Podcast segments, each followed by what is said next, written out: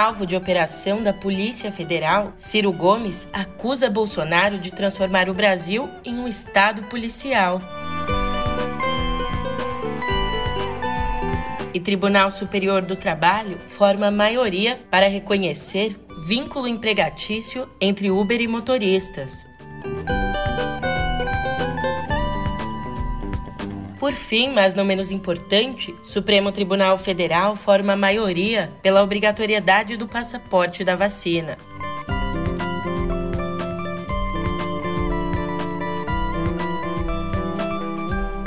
Um ótimo de uma ótima tarde, uma ótima noite para você. Eu sou a Julia Kekia e vem cá, como é que você tá, hein?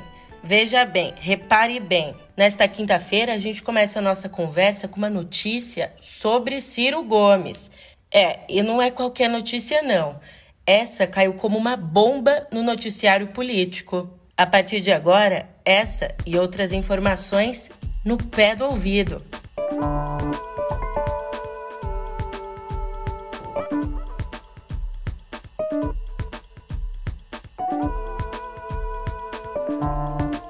Pois bem, a Polícia Federal fez ontem uma das mais polêmicas operações dos últimos tempos, ao cumprir mandados de busca e apreensão contra o pré-candidato do PDT ao Planalto, Ciro Gomes, e contra também os irmãos dele, o senador Cid Gomes e Lúcio Gomes. Os três são suspeitos em um inquérito aberto lá em 2017 de receber propina de 11 milhões de reais para beneficiar uma empreiteira na construção da Arena Castelão.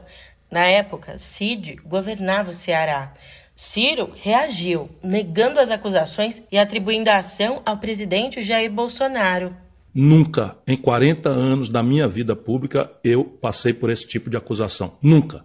Até os mais agressivos adversários meus sabem que os meus defeitos não passam pela desonestidade nem pelo envolvimento com corrupção a população brasileira precisa ser advertida que uma parte das nossas instituições está sendo criminosamente manipulada para ofender um homem público honrado. O senhor acha que o presidente Bolsonaro está envolvido diretamente com essa operação?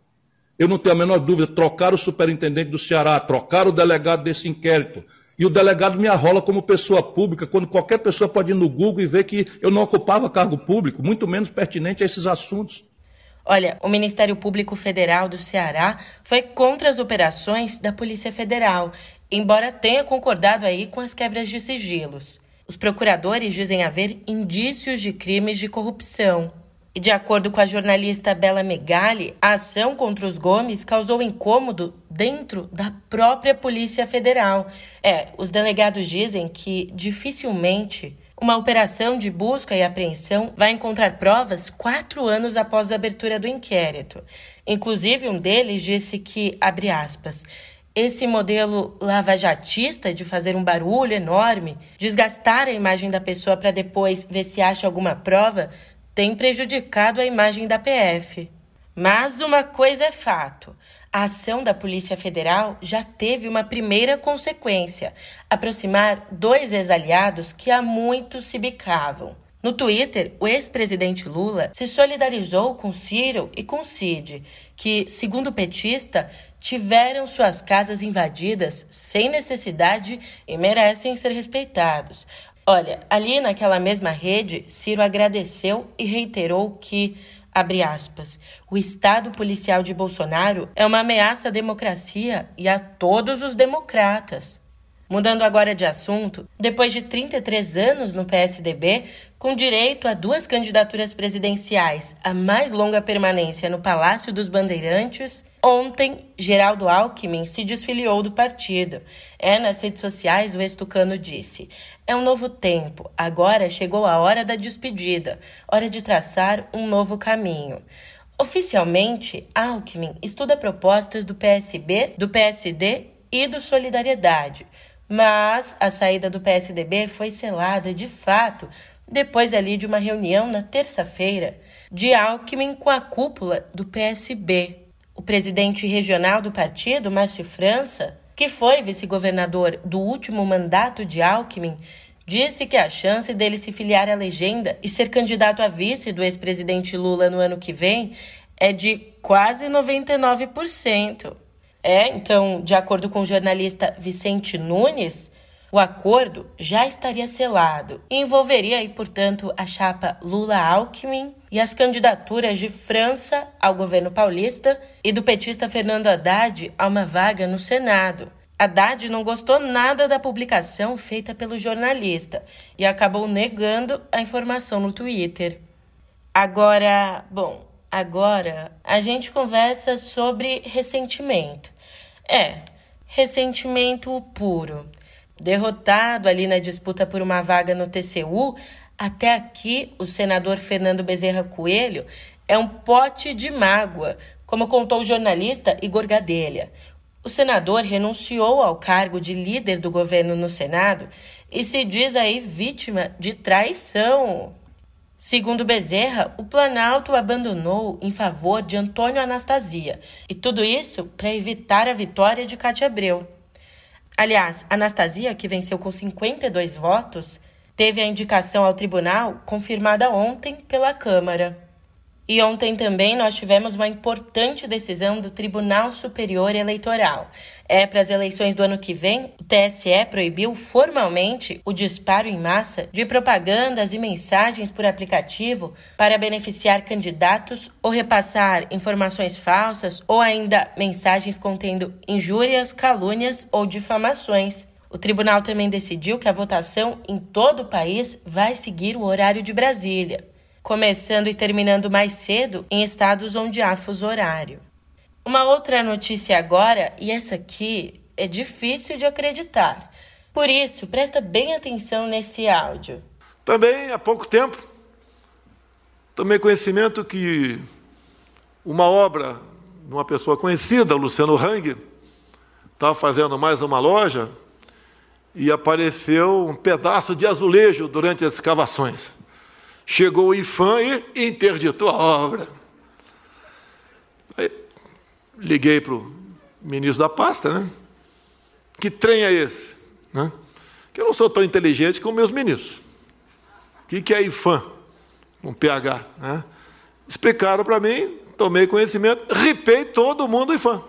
É, o que você ouviu foi o presidente Jair Bolsonaro admitindo, ou melhor, gabando-se de ter, no próprio linguajar presidencial, ripado o Instituto do Patrimônio Histórico e Artístico Nacional depois de técnicos do órgão terem interrompido uma obra da Avan, a empresa de Luciano Hang, um dos mais fiéis apoiadores do governo. Essa fala de Bolsonaro aconteceu ontem, durante o evento da Fiesp. Diante da declaração sobre a demissão de funcionários do IFAM, Sabe qual foi a reação da plateia, formada ali majoritariamente por empresários? Risos e aplausos. Botei outro cara lá.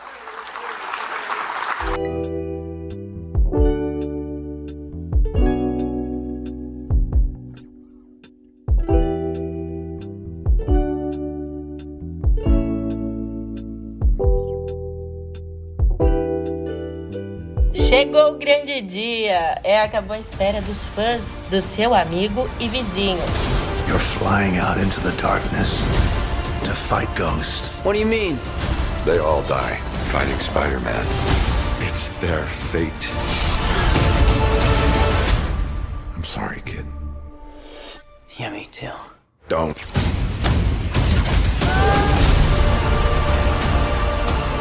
Look, there has to be another way. There isn't. They're a danger to our universe. You're not gonna take this away from me. Peter, you're struggling to have everything you want while the world tries to make you choose. This is all my fault. I can't save everyone. É a estreia hoje nos cinemas Homem-Aranha Sem Volta para Casa, que encerra o ciclo do personagem no universo cinematográfico da Marvel. No filme, uma distorção na realidade traz para o mundo do Aranha de Tom Holland todos os vilões dos diferentes filmes. E atenção, em que o elenco oficial tem pedido que os fãs não deem spoilers. Segundo o Omelete, o longa oscila entre a nostalgia e a farsa para ajustar as diferentes versões do personagem. Mas você sabe, quinta-feira é dia de lançamento e, evidentemente, as estreias não se limitam ao cinema pipoca. Também chega às telas Nós Duas, candidato francês ao Oscar. Tu vivrai con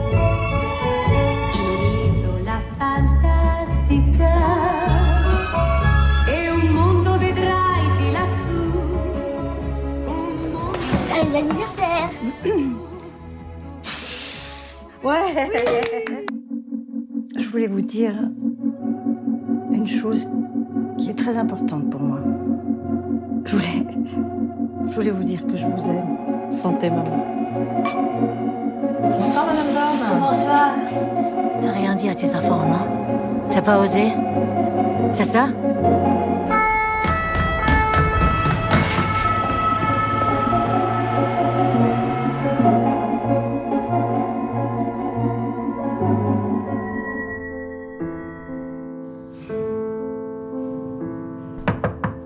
Madame Girard, votre voisine est venue vous voir.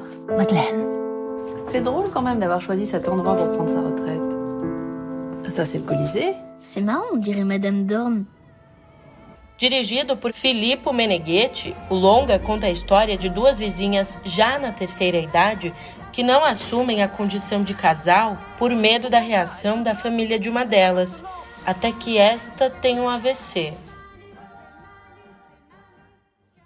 Agora, uma triste notícia, uma perda enorme. Olha, em 69 anos de vida, Gloria Jean Watkins conheceu a segregação racial nas escolas do Kentucky, adotou, em homenagem à avó, o pseudônimo de Bell Hooks e publicou mais de 40 livros, tornando-se uma das mais expressivas vozes do feminismo negro nos Estados Unidos. Isso dá uma breve dimensão do vazio enorme deixado pela notícia da morte dela, divulgada ontem por uma sobrinha. Para você entender mais ou menos o tamanho da importância da autora, obras dela como Olhares Negros, Raça e Representação, Ensinando a Transgredir e O Feminismo é para Todo Mundo foram traduzidas em mais de 15 idiomas e lançadas em todo o mundo, inclusive no Brasil. A causa da morte não foi informada.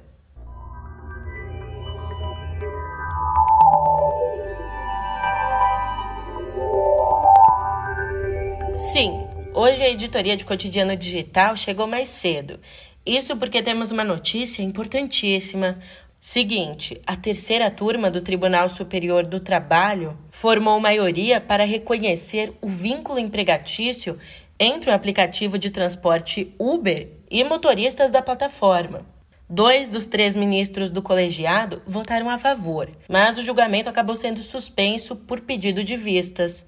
Esse julgamento teve início em dezembro de 2020 e só foi retomado ontem. Se for concluído sem alterações de votos, a decisão será a primeira do tribunal favorável aos motoristas. Em decisões anteriores, o TST definiu que não havia vínculo de emprego entre Uber e os trabalhadores, classificados aí pela plataforma como parceiros autônomos. Com o reconhecimento do vínculo, a empresa passa a ser obrigada a garantir direitos como férias, 13º salário, FGTS e descanso semanal remunerado.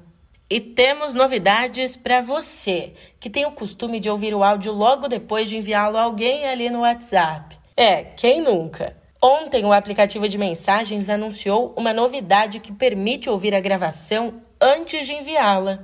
Além disso, também será possível pausar uma gravação para continuar em outro momento. Uma mão na roda. Ontem também o Google apresentou o Android 12, uma versão do sistema operacional que promete aí melhorar a experiência para usuários de aparelhos Androids mais acessíveis.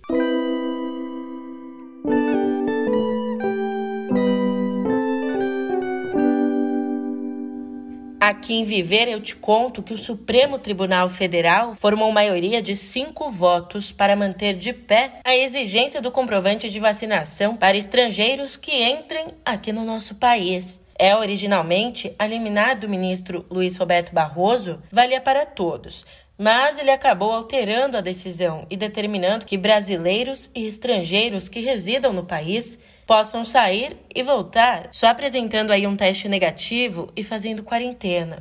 Barroso estabeleceu também que o comprovante de vacinação seja conferido pela companhia aérea no momento do embarque. A nota divulgada pelo STF afirma que, abre aspas, não há qualquer razão para tumulto na chegada ao Brasil, pois o controle já terá sido feito. Enquanto isso, a Anvisa deve anunciar ainda hoje a liberação da vacina da Pfizer para aplicação em crianças entre 5 e 11 anos. Mesmo assim, essas crianças ainda não vão ser vacinadas, não serão imunizadas imediatamente. É que as vacinas para essa faixa vêm em doses e envases diferentes das de adolescentes e adultos, e o Brasil ainda não recebeu nenhum lote de imunizantes pediátricos. A estimativa aí é que as primeiras doses para as crianças cheguem em janeiro. E diante disso, o Ministério da Saúde pretende vacinar no ano que vem 70 milhões de crianças mais uma informação: ontem, o governo dos Estados Unidos bloqueou bens e investimentos de 10 pessoas e 15 entidades que teriam ligação com o crime organizado em quatro países. Olha, eu vou te contar, sabe quem é um dos alvos? O primeiro comando da capital é o PCC, a considerada mais importante facção do tráfico de drogas aqui no Brasil. E como no clássico conto Os Frutos Dourados do Sol, de Ray Bradbury, um artefato humano tocou nossa estrela e colheu dela um pouco de sua essência. A NASA anunciou na terça-feira que a sonda Parker Solar atravessou com sucesso a coroa solar, a atmosfera superior e recolheu amostras de partículas e dados sobre o campo magnético. Esse feito foi ainda mais notável porque a coroa tem uma temperatura 166 vezes maior que a superfície solar. Lançada em 2018, a Parker deve fazer novos mergulhos ao longo dos sete anos de missão. E por aqui a gente também deve fazer vários mergulhos nas notícias. Mas não hoje, porque tá dando meia hora. Eu vou nessa, mas te encontro por aqui amanhã, hein? Até lá!